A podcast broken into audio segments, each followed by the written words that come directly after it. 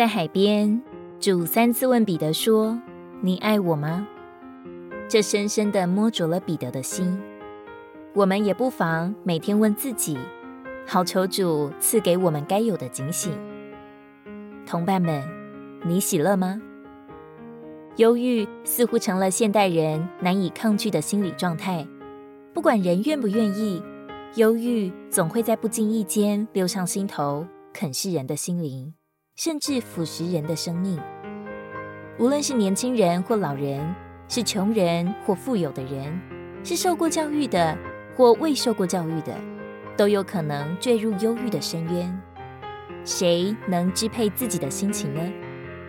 人之所以在生活中常常忧郁多于快乐，哀怨多于感恩，其根本的原因就是人自身的生命就是忧愁的生命。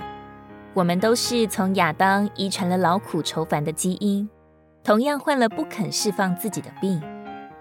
但是在圣经里重复着一个诫命，要常常喜乐。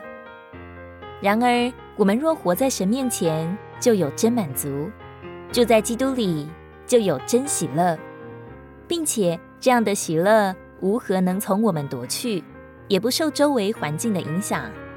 因为住在我们里面的神乃是喜乐的神，他赐给我们的圣灵乃是喜乐的灵。不喜乐乃是与主有了隔膜的记号，是滑向堕落最基本的征兆。要警醒。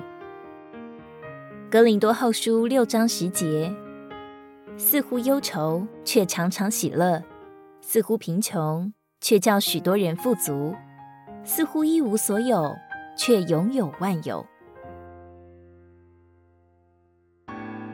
如果你喜欢我们的影片，欢迎在下方留言、按赞，并将影片分享出去哦。天天取用活水库，让你生活不虚度。我们下次见。